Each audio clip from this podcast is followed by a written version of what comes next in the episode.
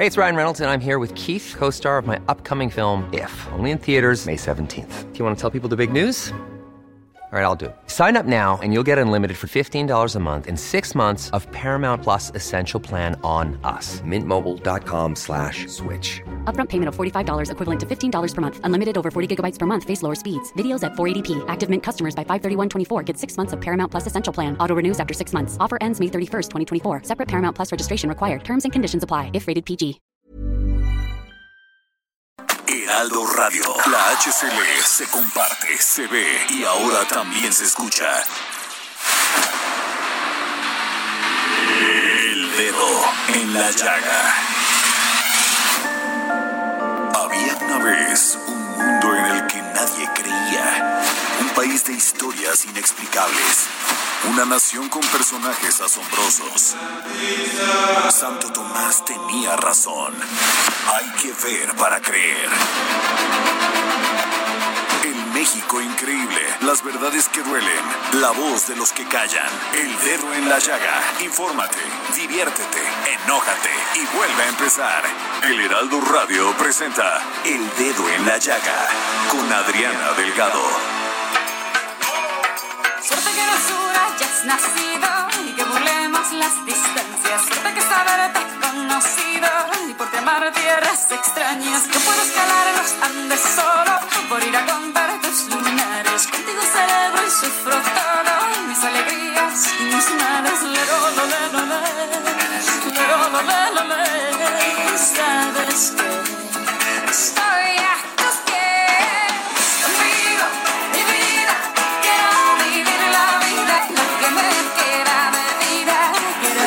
Iniciamos este jueves 25 del 2021 escuchando esta canción Suerte de Shakira. Y bueno, fue en el 2001 Samuel Prieto cuando Shakira lanzó esta canción y el álbum Servicio de Lavandería, el cual la dio a conocer internacionalmente y de ahí ya nunca se bajó. Así es. ¿Qué Una tal, gran eh? estrella internacional. No, bueno, no solamente baila, compone y canta maravilloso. Sí. Además es, es un buen ser humano, tiene una gran fundación Así que es. ayuda a mucha a muchos niños, a muchas mujeres. Entonces, estamos pues dije, ¿por qué no poner la canción de Suerte de Shakira? Porque siempre este tipo de letras que te generan esperanza ante tantas cosas de todos los días y la pandemia, sí que ya metieron algo, sí ya van a desaforar a un gobernador, que si no les dieron las cuentas a los la auditoría superior de la Federación. Bueno, en fin, o sea, y que si la pandemia, bueno, ya de la pandemia, ¿qué te puedo decir? Y que si Gatel necesita oxígeno. Qué barbaridad. Oye, yo ahí sí me sorprendí porque a mí me parece un hombre, inclusive te acuerdas cuando dio este brinquito ahí en Palacio de Gobierno, me parece un hombre que hace ejercicio, que Sí, se claro. cuida, Sí, o sea, se ve, se ve. Sí, tiene una complexión física, pues atlética, de hecho. Sí, yo me acuerdo de ese brinquito del pasito tuntún que incluso hubo muchos memes, ¿no? Sí, así es. Bueno, pero pues nos vamos a poner el dedo en la llaga con Daniel Callejas. Gracias Adri, muy buenas tardes. Te presento las principales notas en la versión impresa del Heraldo de México. El gobernador de Tamaulipas, Francisco García Cabeza de Vaca, posee 17 casas en Estados Unidos, las cuales, de acuerdo con las investigaciones de autoridades federales, difieren de sus ingresos. La Unidad de Inteligencia Financiera y el Ministerio Público determinaron que ese patrimonio no corresponde con lo obtenido por el panista en los últimos 11 años. La investigación sobre el mandatario inició a partir de una denuncia penal presentada por particulares, según la cual García Cabeza de Vaca había recibido recursos ilícitos por 951 millones de pesos. Las indagatorias para integrar la carpeta de investigación vinculan al panista con actos que podrían configurar el delito de delincuencia organizada, pues habría utilizado dos empresas fachada para triangular recursos. Santiago Nieto, titular de la UIF, negó que las investigaciones sobre el gobernador de Tamaulipas tengan tintes político-electorales. En la conmemoración de los 200 años de la promulgación del Plan de Iguala y del Día de la Bandera, el presidente Andrés Manuel López Obrador reconoció que aún no se sabe dónde están los 43 normalistas de Ayotzinapa agredidos y desaparecidos hace casi siete años. Acompañado por el presidente de Argentina, Alberto Fernández, explicó que se desconoce su paradero porque hay un pacto de silencio el cual es necesario romper. Dijo que el 26 de septiembre de 2014, el autoritarismo mostró de nuevo su rostro siniestro y se hizo evidente la complicidad del gobierno con la delincuencia organizada. Por eso se pretendió engañar con la denominada verdad histórica. López Obrador dijo que no se darán por vencidos o se cansarán de buscar a los jóvenes, por lo que hizo un llamado a todo el pueblo a participar para que informen lo que sepan. El presidente sostuvo en Iguala que refrenda el compromiso de no claudicar y seguir adelante hasta conocer la verdad, encontrar a los jóvenes y castigar a los responsables. De casi 900 escuelas particulares que hay en Coahuila, en 130 de ellas una parte de alumnos ya regresaron a las aulas bajo un modelo híbrido, en el que toman clases tanto presenciales como virtuales, según datos de la Secretaría de Educación Local. A finales del año pasado, la dependencia autorizó que los colegios de la entidad regresaran a las aulas con un modelo semipresencial, con la implementación de protocolos sanitarios para reducir al mínimo el riesgo de contagios de la COVID-19. La autorización de cada plantel en particular está sujeta a la postura de los padres de familia. Higinio González Calderón, titular de la Secretaría de Educación Local, declaró que desde la autorización a la fecha, los 130 colegios que ya operan con el modelo híbrido no han registrado brotes de coronavirus en los planteles. La Secretaría de Salud Estatal y el ayuntamiento que corresponda son los encargados de vigilar el estricto cumplimiento de los protocolos sanitarios para que no existan contagios de la COVID-19 entre los alumnos de educación básica. Las ventas al menudeo que miden el pulso de los consumidores en el país registraron una caída anual promedio de 9.54% en 2020 a causa de la pandemia. Es la mayor contracción desde 2009 que hay datos disponibles en el INEGI. Incluso superó la baja observada en la crisis de aquel año de 3.35%. En este segmento se encuentran las tiendas de autoservicio y departamentales, así como negocios relacionados con los sectores abarrotero, de bisutería, ropa, calzado y artículos de cuidado personal, entre otros. César Salazar, analista del Instituto de Investigaciones Económicas de la UNAM, Comentó que la contracción obedece al confinamiento que se impuso en el país por la pandemia, pero sobre todo a la incertidumbre de la población por la crisis en el mercado laboral a causa del COVID-19. Tan solo en diciembre las ventas al menudeo cayeron 6.17% de forma anual, el peor retroceso para un mismo mes en la historia de acuerdo con datos del INEGI.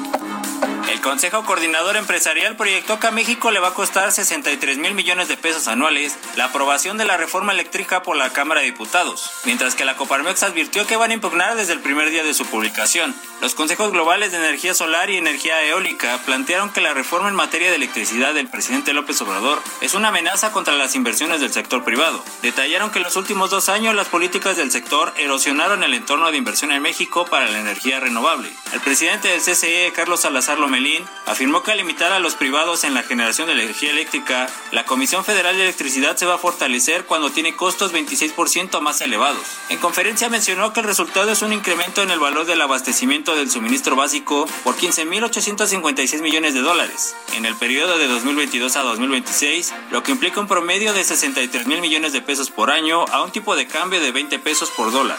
Esta es la información, Adri. Muy buen día. Muchas gracias, Daniel. Y bueno, ¿qué les cuento? Porque este show, a ver, ¿Qué les cuento? A ver, este jueves 25 de febrero, el presidente Andrés Manuel López Obrador señaló que pedirá bueno, ya pidió, Ya la ¿verdad? pidió. A Dulce María Sauri, quien dirige la mesa directiva de la Cámara de Diputados del Congreso de la Unión, iniciar una investigación a la Auditoría Superior de la Federación.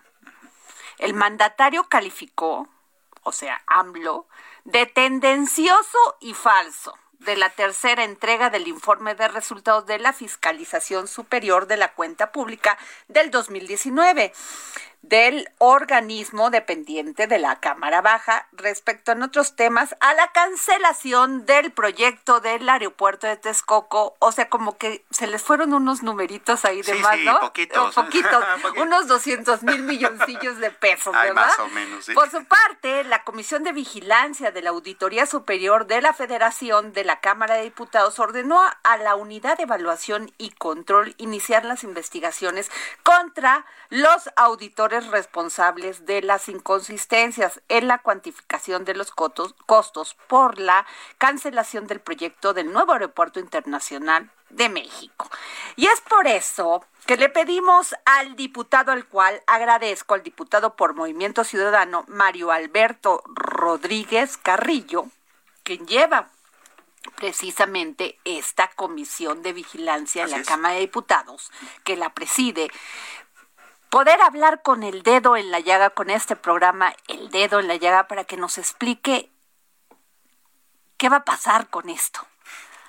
Muy buenas tardes, diputado. Adriana, muy buenas tardes.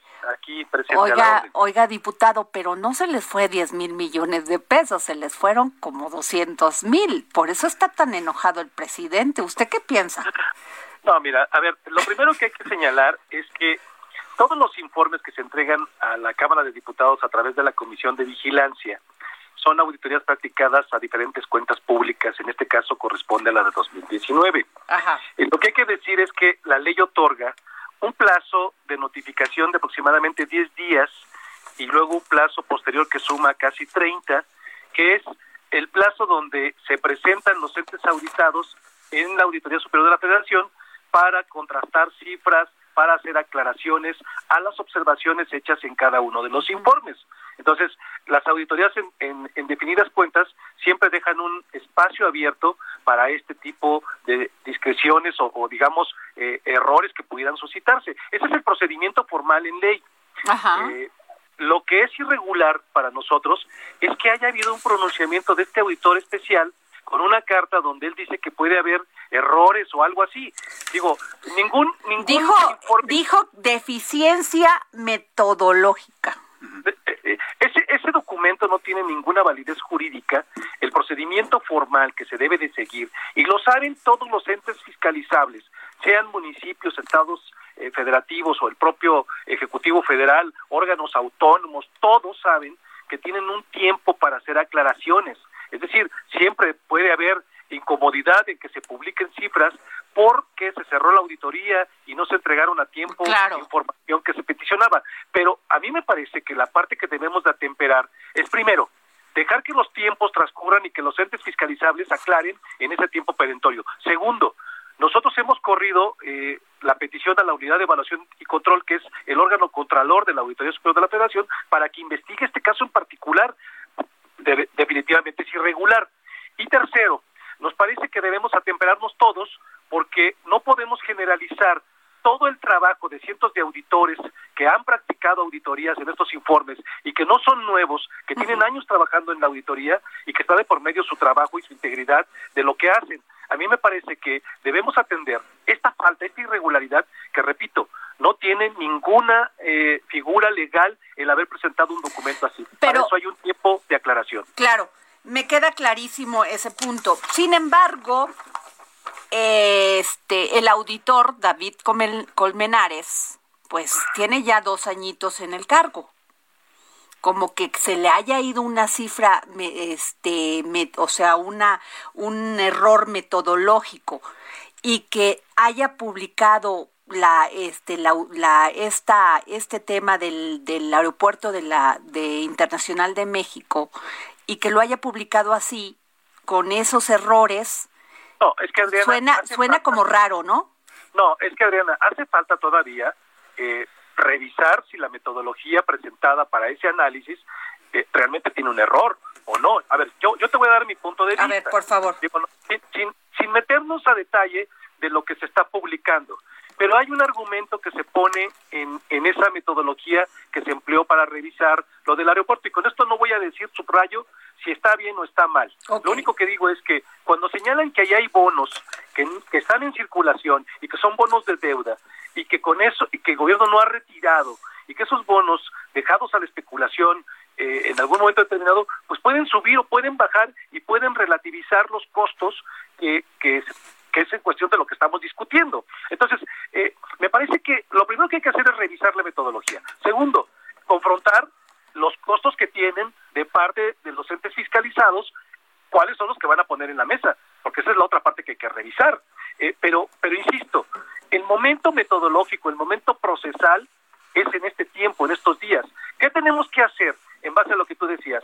Bueno, por lo pronto, pues es señalar que vayan a la Cámara de Diputados, tanto los auditores especiales como el auditor superior, para que aclaren no solamente este informe, todos aquellos, porque lo que tenemos que proteger es todo el proceso auditable que se realiza por parte de este ente autónomo. Entonces, eh, a mí me parece importante destacar que tendremos que explicar, revisar metodologías, checar eh, cómo se presentaron, y esa es la parte más relevante para nosotros. La parte irregular que yo veo, y la voy a particularizar, es esta, de este oficio que pone en entredicho todo el trabajo de lo que me parece más Claro. importante. Creo que fue muy desafortunado, claro. eh, me parece que ese es el tema, pero eh, y tenemos que entrarle a un asunto. Ahora, no es a petición del presidente que estamos actuando, debo decirlo.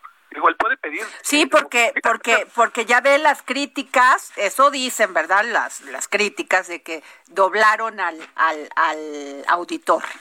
No, pero mira, en el caso del, del, del- del legislativo, que es eh, pues un órgano autónomo también, eh, nosotros actuamos desde ayer en un resolutivo en la Junta Directiva, eh, ya tomamos estos dos posicionamientos de citarlos el día lunes a las 12 del día y que se giren instrucciones a la unidad de evaluación y control para que revise el caso particular de este auditor especial de desempeño. Entonces, la actuación ya fue eh, definitiva, fue un resolutivo de la Junta Directiva de la Comisión de Vigilancia y eso lo determinamos el día de ayer. De hecho, lo comunicamos a través del Pero canal de Conver- diputado, ¿no no le parece que ya se politizó esto? O sea, lo que eran números ya se volvió un desorden. Ya incluso inclusive ya dañó hasta la credibilidad del auditor.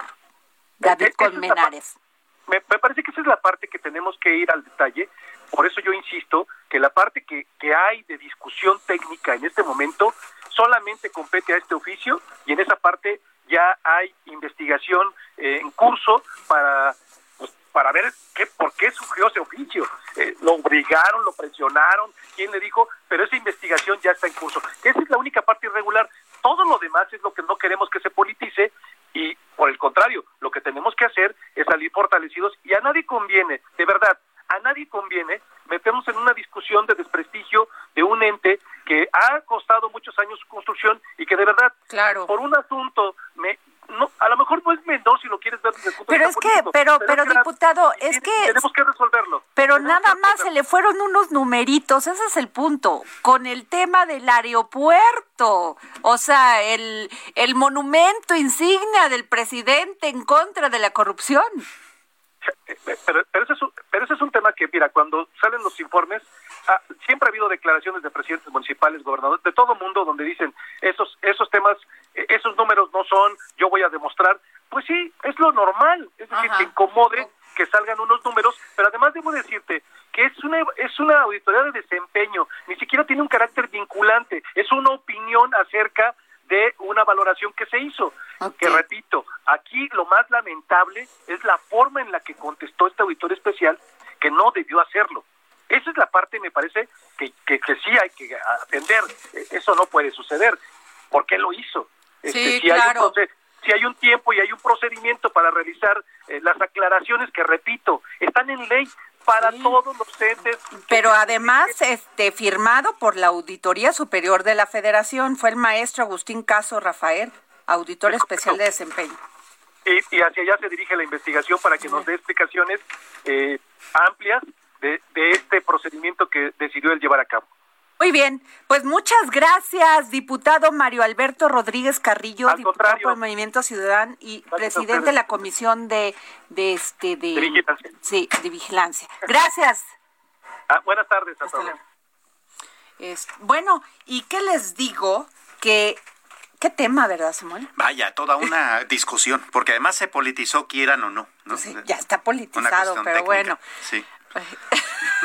bueno, fíjense que me da mucho gusto. Tengo en la línea a la senadora Kenia López Rabadán, porque el Senado reconoce en comisiones el derecho de amamantar en público. Este martes la Comisión de Derechos Humanos del Senado aprobó reconocer el derecho de las mujeres a amamantar a sus hijos en lugares públicos sin ser molestadas o categorizadas bajo ningún tipo de discriminación. Muy buenas tardes, diputada, este senadora, perdón.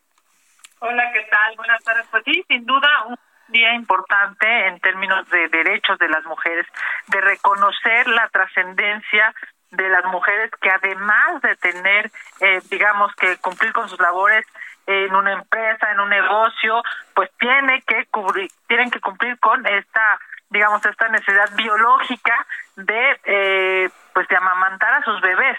Si recordaremos, parecía que este tema, que además de ser un tema natural, ¿no? De ser un tema humano, de ser un tema sensible, pues se, volvía en muchos de los casos estigmatizado esta lógica pues de, de eh, violencia que sufrían las mujeres cuando eh, necesitaban amamantar a sus bebés, pues ahora justamente se define que esta acción que además es una, decía yo, es una eh, biológica, eh, pues es un derecho y quien no pueda ejercer ese derecho eh, tendrá toda la posibilidad de, de reclamar discriminación. Es algo importante porque tiene varias connotaciones y la primera es reconocer el derecho de las mujeres a poder hacer, pues digamos, a ejercer su maternidad en plenitud. O sea, esto quiere decir que ya las mujeres, por ejemplo, pueden llevar a sus hijos al trabajo y ahí mismo tener un espacio para amamantarlos. Y eso va a ser y si y si no se lo permiten en los en las áreas, o sea, en sus trabajos, ellos pueden alegar discriminación. Efectivamente, tiene dos connotaciones. Específicamente, el dictamen se refiere a el prohibir limitar o restringir el acto de amamantar en los espacios públicos eh, y esta, digamos, esta posibilidad se genera a propósito de la ley federal para prevenir y eliminar la discriminación. No es que, que tiene que ver no necesariamente con un tema laboral, sino con un tema de no discriminación a las mujeres. Bajo esta lógica, tiene va de la mano, por supuesto, con otro tema que inclusive nosotros en la Comisión de Derechos Humanos hemos eh, acordado emitir una eh, pues una carta, ¿no? Eh, un comunicado a, o sea, que se publique la norma oficial mexicana para fomentar, proteger y apoyar la lactancia materna, que efectivamente pues va de la mano. Uno es eh, generarle espacios a las mujeres para que puedan tener con dignidad este, digamos, esta posibilidad de amamantar a sus bebés y otra, cuando lo hagan, que no sean discriminadas por el hecho de hacer. Claro. Eh, eh, senadora Kenia López Rabadán, ya que tengo la oportunidad de tenerla aquí en el dedo en la llaga, y, en la llaga perdón, y lo cual se lo agradezco, eh, ¿qué piensa usted de esto de, de la petición de la Fiscalía para desaforar a, al gobernador Francisco Cabeza, Cabeza de Vaca? Pues déjame decirte que lo he dicho públicamente desde que supimos este tema es claro que el gobierno federal, ante la imposibilidad de dar resultados eh, con los tres temas prioritarios eh, de los mexicanos. ¿Qué nos preocupa hoy a los mexicanos?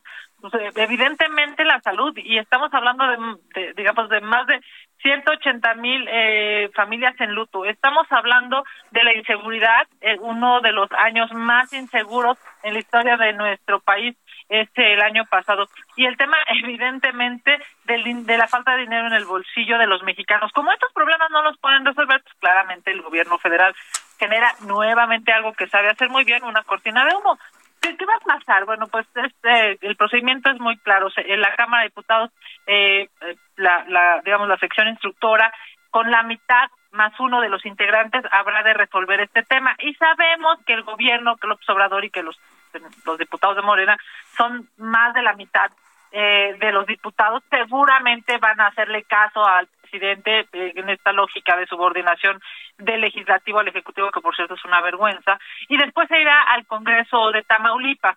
Ese, yo te diría, es mera politiquería, tiene que ver con que en junio vienen las elecciones, que no hay resultados reales a los temas pendientes en nuestro país y que lamentablemente este gobierno pues está hecho, digamos, desafortunadamente está hecho para generar circo y no para dar resultados. Pues muchas gracias, este senadora Kenia López Rabadán, gracias por habernos tomado para el la llamada para el dedo en la llaga. Muchas gracias a ustedes. Bonita tarde, buen provecho. Oye, Samuel, pues este duro el tema de el gobernador de Tamaulipas, ¿eh? Claro que es bastante duro. Además, eh, triste que un estado que tiene tantas complicaciones, particularmente por violencia y por corrupción, fíjate, desde 1993 a la fecha todos sus gobernadores han sido investigados. No, bueno, fíjate, hoy estaba leyendo la columna de Enrique Galván Ochoa en la jornada y dice, Tamaulipas no debería ser un lugar atractivo para emplearse como gobernador del estado. Dos exmandatarios están en la cárcel. Un candidato fue asesinado en plena campaña y el actual pues se encuentra en la mira de la Fiscalía General de la República, que ha solicitado su desafuero a la Cámara de Diputados para luego llevarlo ante el juez a que corresponda por delitos graves y finalmente encarcelar. Imagina. No manches. bueno, pero el PAN lo apoyó con todo, ¿eh? Así es. Entonces, pues vamos a ver en qué termina todo esto, aunque el proceso ese es muy largo, ¿eh? Sí, sí, es ¿Cuánto muy largo. crees de esta legislatura? Yo no creo que le, le toque. No, no, no, no alcanza el tiempo. No alcanza el No alcanza el tiempo tiempo. porque pues es un es un tema, le tienen que investigar, tienen que iniciar el proceso de desafuero, aunque tiene mayoría. Tiene mayoría morena, pero Aguas. ha- habrá que ver, habrá que ver, ¿no? Porque Habrá que ver. Las, la fundamentación es muy importante. Claro que sí, nomás que este pues ya tiene 12, ya le encontraron 12 casas en el extranjero. Digo, tiene también toda la vida y creo que su familia también Sí, tiene es. es de se dedica a los negocios, pero bueno, nos vamos a un corte comercial y regresamos aquí al Heraldo Radio al dedo en la llaga en la 98.5 FM. Labios sinceros para besarte con más ganas. Suerte que mis pechos sean pequeños y no los confundas con montañas. Suerte que dé las piernas firmes para correr si me hace falta. Y estos dos ojos que me dicen que han de llorar cuando te vayas. Lero, lo, le, lo, le. Lero, lo, le, lo, le. Sigue a Adriana Delgado en su cuenta de Twitter. Arroba Adri Delgado Ruiz. Además, te invitamos a enviar tus opiniones y comentarios en texto o por mensaje de audio a través de WhatsApp al 55 2544 3334. Y si quieres escuchar El Dedo en la Llaga de El Heraldo Radio, en cualquier momento y donde quiera que te encuentres, descarga el podcast disponible en Spotify y iTunes. Heraldo Radio. La HCL se comparte, se ve y ahora también se escucha.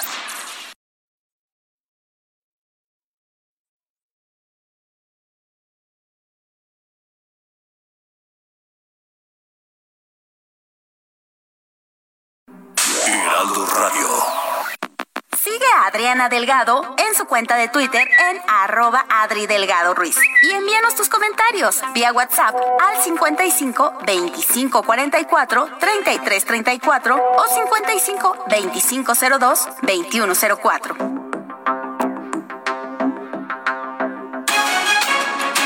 Regresamos aquí al programa El Dedo en la Llaga. Me acompaña mi querido Samuel Prieto. Y fíjate, Samuel, que hoy hubo una rueda de prensa virtual con la senadora Alejandra Reynoso Sánchez, quien la acompañó este Xochil Gálvez, también senadora, y lamentaron los daños ambientales a la población de Salamanca y los municipios aledaños ante la contaminación emitida tanto por la refinería de Pemes como por la termoeléctrica de la Comisión Federal de la de Electricidad. Y la tenemos en la línea, la senadora Reynoso, Alejandra Reynoso, para que nos pueda explicar un poco más de esta conferencia y de, y de esto que ellas hablan. Muy buenas tardes, Hola. senadora. ¿Qué tal, Adriana? Muy buenas tardes para ti, para Samuel. Y efectivamente, a ver, en, en Salamanca, más de una semana y los municipios también aledaños que han padecido de una contaminación muy alta de eh, eh, por los lo- vamos lo generado tanto por la termoeléctrica de la CFE como por eh, la propia refinería de Pemex. Y esto eh, causado por simple y sencillamente por el combustóleo, por esta instrucción que dio el presidente que ante un desabasto de gas natural, que además hay que decirlo, el desabasto se da de cuatro días, el de gas natural, pero la contingencia ambiental ya tenemos más de una semana, este, ¿por qué? Pues porque les cayó como anillo al dedo y porque el exceso y tienen mucho más combustóleo que, que el año anterior eh, y aprovecharon pues para quemarlo y para utilizarlo en todos los procesos y esto generó muy altas concentraciones de contaminación específicamente de dióxido de, de azufre. Eh, es- estoy aquí leyendo, senadora Reynoso, que también pedirá a la CFE como a Pemex que remitan un informe al Senado sobre las mezclas de combustibles que han estado usando del 19 al 24 de febrero para sus procesos.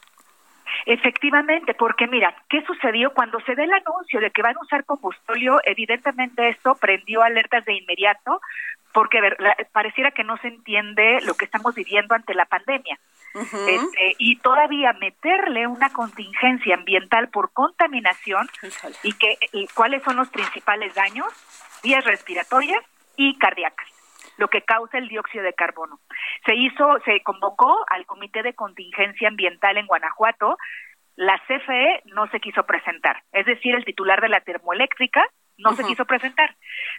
Se le pidió la información y estamos hablando de esto hace más de una semana, pues de que diera el informe de que los niveles de, de, las mezclas, si es combustóleo, cómo es que está produciendo la, la, la electricidad, no han respondido. Pues ellos dicen que es combustóleo, ya ve que toda la la este toda la propuesta y la reforma del presidente va hacia eso. el combustóleo, ¿sabes? O sea, nada más para imaginar el grado de basura que significa el combustóleo. Ya ningún país lo quiere comprar. Anteriormente, este combustóleo que es la basura, digamos, pues es lo que se saca de la refinación del, del petróleo, hace muchos años se le podía vender a los barcos porque era una forma también claro ahora ya no pero ya no.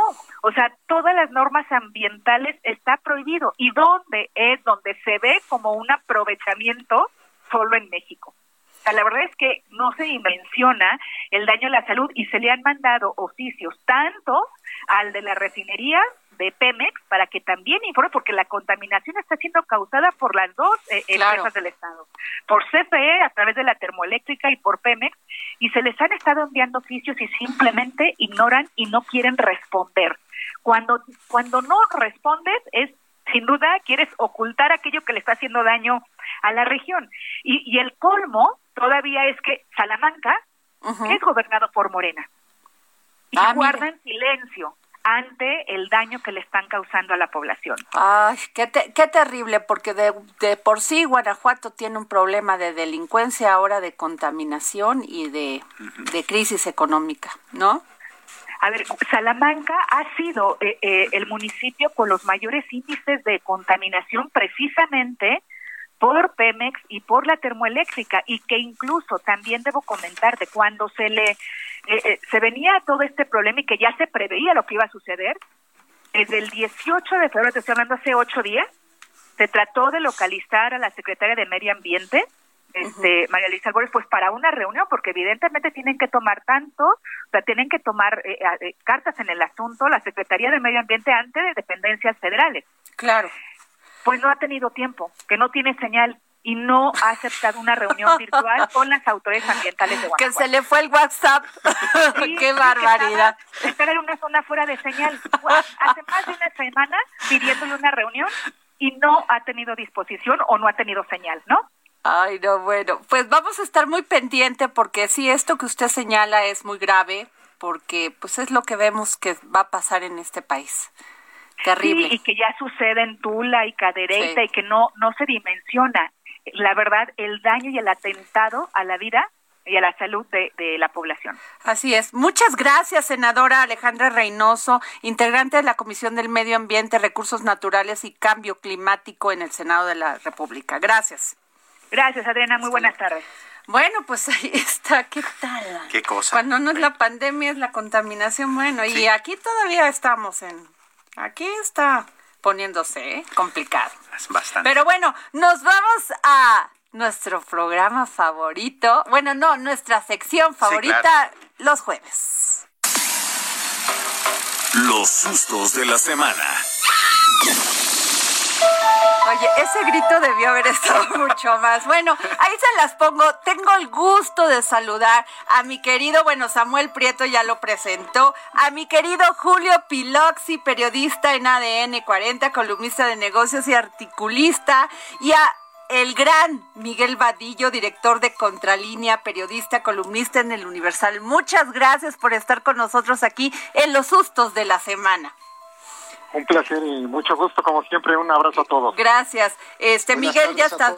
Gracias. Oigan, pues el primer susto que les pongo, a ver, le detectan a García cabeza de vaca, a Francisco García Cabeza de Vaca 17 casas en el extranjero. Le pide la fiscalía que haya, que lo desaforen, este, que un desafuero, que este, le piden que dicen que hay mil corrupciones en Tamaulipas, que si compra pipas, que si no, que si hace guachicoleo. ¿Ustedes qué piensan? A ver, Miguel. Sí, fíjense que este asunto de, la corrupción en Tamaulipas o de los vínculos de, con el crimen organizado no es nuevo. Esto prácticamente muchos gobernadores de esa entidad, por ser una de las cunas del narcotráfico, debemos recordar que ahí García Abrego es quien mandaba este famoso narcotraficante con mucho poder en algún momento determinado y que después terminó preso en Estados Unidos.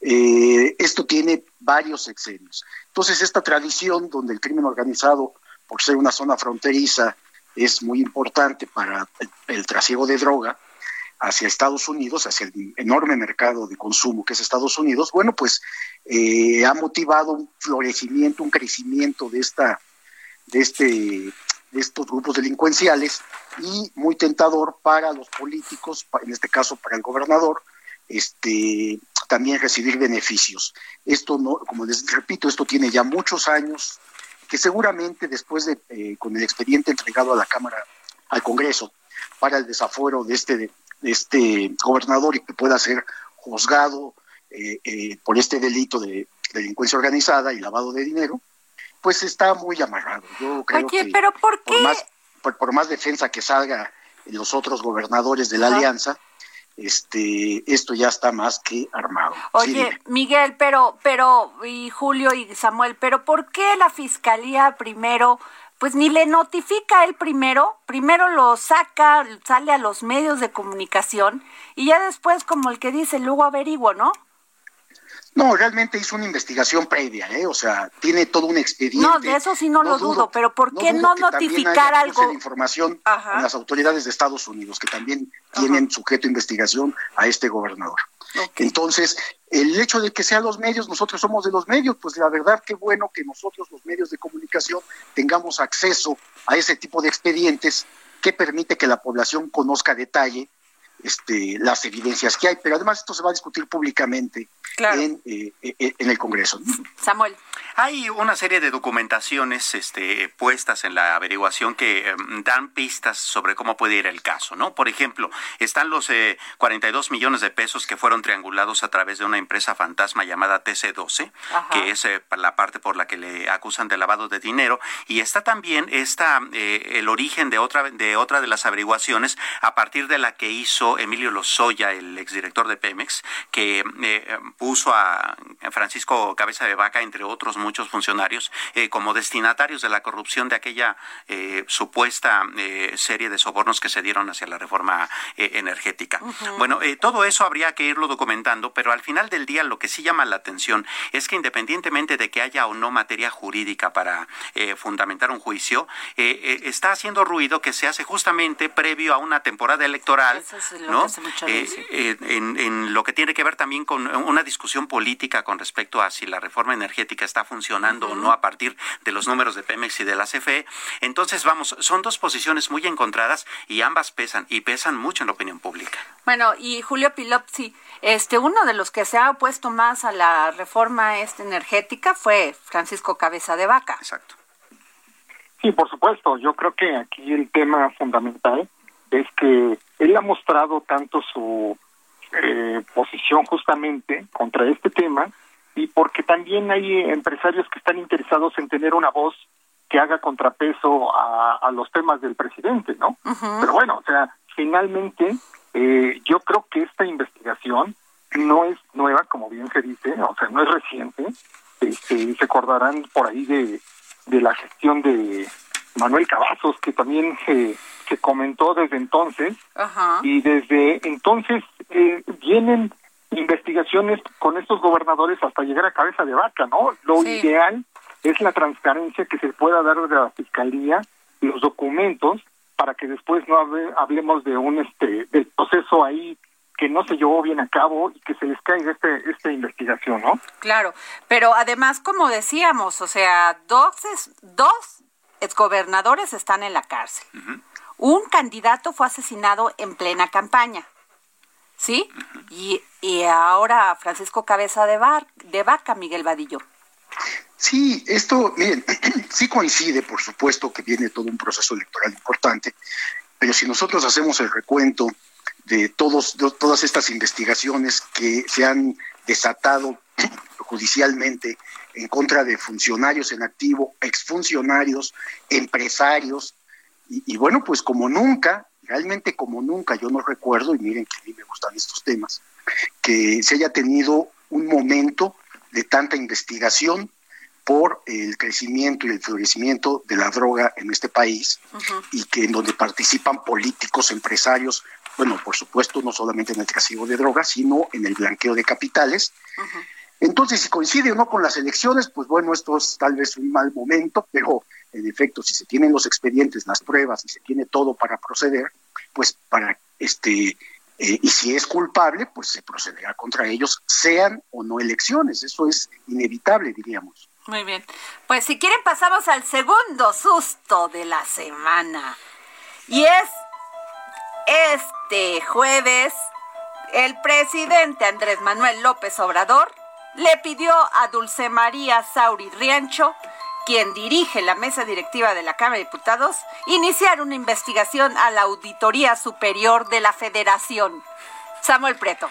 Este es todo un temazo, y es un temazo por una razón. Está distorsionando una discusión que de todos modos estaba dando sanamente. A ver, si uno revisa, por ejemplo, el video que hizo el secretario de Hacienda con respecto a que, ya ves que hasta dio su clase Ajá. de economía y explicó eh, finanzas y peso sobre peso en qué, en qué eh, había consistido, y así desmintió al auditor federal, eh, eh, al auditor de la federación. Bueno, de todos modos, las cuentas del secretario de Hacienda dan 163 millones 540 mil, 163 mil 540 millones. Es decir, de todos modos es 60% más de lo que habían prometido. ¿No? Y eso ya era una gran discusión. Pero entonces se contamina porque el auditor dijo, no, cierto, son 300 millones y entonces se politiza y la discusión central pues queda hecha a un lado. Así es. Y de Julio, por favor. No, yo lo único que te quiero decir es cómo se extraña a Juan Manuel Portal. Claro. Hay que recordar que en el 2014 a este señor Colmenares Páramo, Ajá. justamente Juan Manuel Portal le pide la renuncia por no hacer un buen trabajo dentro de la auditoría para lo que se le contrató. Yo, para mí, en mi opinión personal, se tiene que ir. Un grave error, grave omisión, haber, no haber revisado hoy la profundidad lo que se iba a presentar. ¿Dónde estaba este señor cuando se presentó ese documento? Cuando le dijeron que se iba a agregar al expediente de toda esta auditoría que se hizo a esta gestión, a este periodo. Claro. Entonces ahí, digo, de alguna forma le da elementos a, a la gestión del presidente López Obrador para defenderse, pero al final desprestigia a una institución que tiene eh, un prestigio con un contrapeso importante dentro de una gestión que se ha visto como queriendo, eh, bajo la bandera de la corrupción, de atacar la corrupción, se ha visto como con nubarrones de este tipo de situaciones. A lo mejor yo no pongo en juicio eh, lo que dice el presidente, pero sí de la gente que está alrededor de él, ¿no? Claro. ¿Cómo han actuado esa gente? Entonces ahí yo creo que es donde se tiene que enfocar todo esto. Y bien lo que dice este Herrera, ¿no? Bueno, sí hizo la observación, pero al final también como se dice aquí, si hay una cantidad importante de la que ya no se está hablando porque se enfocaron a lo que se hizo más. Claro. Eh, eh, el, fíjense que es muy interesante porque hablamos con Mario Alberto Rodríguez Carrillo, diputado por el Movimiento Ciudadano y quien es el quien preside la Comisión de Vigilancia de la Auditoría Superior de la Federación y dijo que la investigación va sobre el maestro Agustín Caso Rafael, auditor especial de desempeño, porque no tenía que haber sacado este comunicado donde en el segundo párrafo dice al momento se ha detectado ya que dicho monto es menor a lo estimado inicialmente por una deficiencia metodológico, metodológica. Miguel Vadillo, ¿puede haber deficiencias metodológicas cuando son pues un grupo interdisciplinario de auditores, o sea? En este bueno, tema? sí, es que esto, esto se hace este, metodológicamente, se hacen todos los cálculos, sí, esto necesita un orden, pues, este, por, porque no pueden revisar papel por papel eh, se hacen muestreos inclusive, no crean que se audita absolutamente todo el gobierno federal, es muchísimo, no, no terminarían jamás, o se necesitaría un ejército de auditores para poderlo hacer. Entonces, por supuesto que hay toda una metodología para poder auditar. Esto es en el lenguaje de los auditores muy conocido. Pero acá el punto es que fue la obra que se detuvo y que ha causado una enorme polémica en la sociedad desde que empezó este nuevo gobierno. Entonces, eh, cuando en las mil y tantas páginas que contiene o que es el informe de la auditoría, en una hoja se explica o se rebasa en 200, más de 200% el monto que supuestamente se había gastado o, se había se, tenía que gastar para haber este, cancelado la obra del aeropuerto. Estamos hablando de 100 de, mil y tantos que iba a costar, pasó a, a más de 300 mil millones barbaridad, el gasto. Entonces, cuando rebasas en 200% el, el monto, este, en un mal cálculo, yo no sé si fue metodológicamente, si hay intención de, del auditor o del responsable en hacer esto, pero bueno, pues le da, por supuesto, tiene que aclarar el gobierno federal porque estamos hablando de cientos de miles de millones. Si se hubieran equivocado en una cifra de, de, de, 10 millones, pues nadie se da cuenta cómo sucede, porque además este, todos los que revisamos estos informes, se hacen observaciones permanentemente a casi todas las dependencias gubernamentales. Y entonces ahí entra discusión y hay diálogo y se corrigen, etcétera. Se trata de que este órgano independiente del Congreso vigile a otro poder, que es el Poder Ejecutivo, y no haya excesos, no haya desvíos de recursos, no haya gastos eh, abusivos, etcétera, etcétera. Entonces está bien, pero aquí sí hay un error eh, grande, grande, porque les digo, es la obra que ha causado mayor polémica, que sigue todavía en discusión en, medios de comunicación, en, políticos, en académicos, porque era una magna obra que costaba mucho dinero y cuando te metes a ella y no haces una auditoría adecuada, bueno, pues genera exactamente lo que está pasando. Se le dieron todos los elementos, para mí desde con justificada razón al presidente, para reclamar que, oye, no te equivoques en esta, ¿no? O sea, ¿por qué en esta te equivocaste en tal cantidad y no agarraste una cifra mucho menor en otra, en otra cosa? claro, bueno, eso es lo que causa. Por favor, Samuel.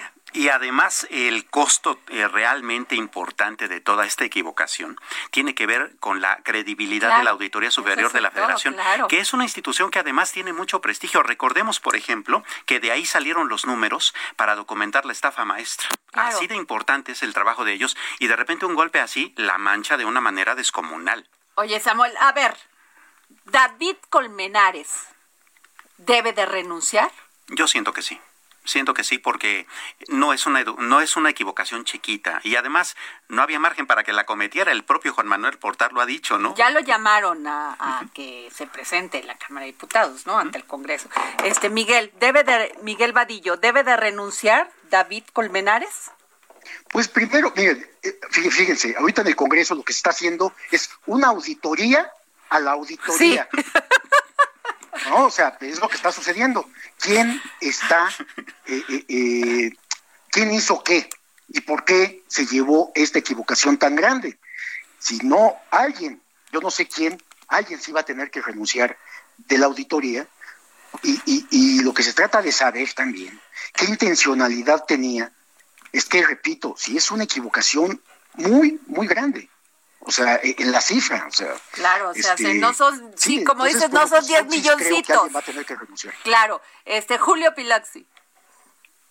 No, sin dudarlo, se tiene que ir, más allá de que lo Pero él dice que no se va, pues, que él se va hasta el 2026, que, ahí no lo quitan. Si se queda, lo único que va a suceder, como ya bien lo dice aquí Samuel, es el desprestigio de la institución. Lo que se logró durante muchos años con Juan Manuel Portal, es un tipazo, una dama ese señor, es muy inteligente, y gracias a él se lograron destapar muchos actos de corrupción y logró un prestigio que muy pocas instituciones en América Latina y en el mundo lo tienen como tal. Y, eso que auditen a la auditoría, eso te da el indicio de que se tiene que ir. ¿Quién es el responsable? Van a querer encontrar un tercero, pero al final, ¿quién es el responsable de la institución? Pues él. Entonces, no hay más camino que el que se tiene que ir. Pues sin duda va a ser un tema que se va a discutir. Bueno, ya el presidente, la verdad, está muy enojado, ¿eh? El presidente sí le mandó a decir que no era posible. y con justificada razón. O sea, le mandó una carta sumamente dura donde dice este informe tendencioso y falso sobre el procedimiento y el manejo de recursos de gobierno que presido. Miguel. Sí, sí, o sea, el presidente está. Ya lo hicieron enojar, ¿eh? Estos este, muchachos, ya lo hicieron enojar.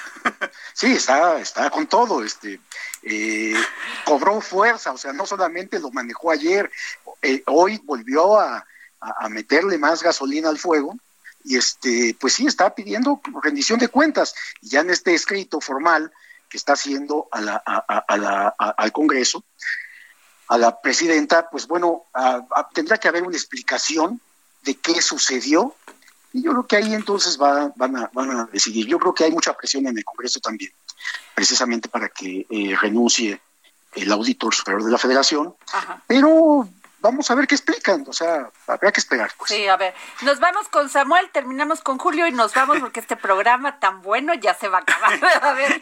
Sí, eh, me llama la atención que en la entrevista que hiciste hace un momento con el diputado, él decía, no, el mayor problema es el comunicado que sacó el auditor auxiliar. Pues, eh, eso es lo de menos, pues habría que revisar el desempeño en total, ¿no? Sí el maestro Agustín Caso Rafael, que yo creo que ese sí se va a ir. Julio, por favor. Yo creo que siempre hay equivocaciones en cualquier auditoría, pero el tema no es menor. El tema es de gran impacto no solamente hacia la gestión del presidente, sino a una institución que nuevamente digo, de gran prestigio y que tiene que ser la que sobreviva de hoy en adelante hacia el futuro por todo lo que puede venir. no es malo que hagas adjudicaciones directas, pero sí que, que, se lleven con una transparencia y que haya una auditoría que realmente haga valer ese trabajo. Muy bien. Pues muchas gracias, Samuel Prieto, Miguel Vadillo, gracias, Julio Piloxi, gracias. Nos vemos mañana. A todos. Gracias. Nos vemos mañana aquí para seguir poniendo el dedo en la llaga.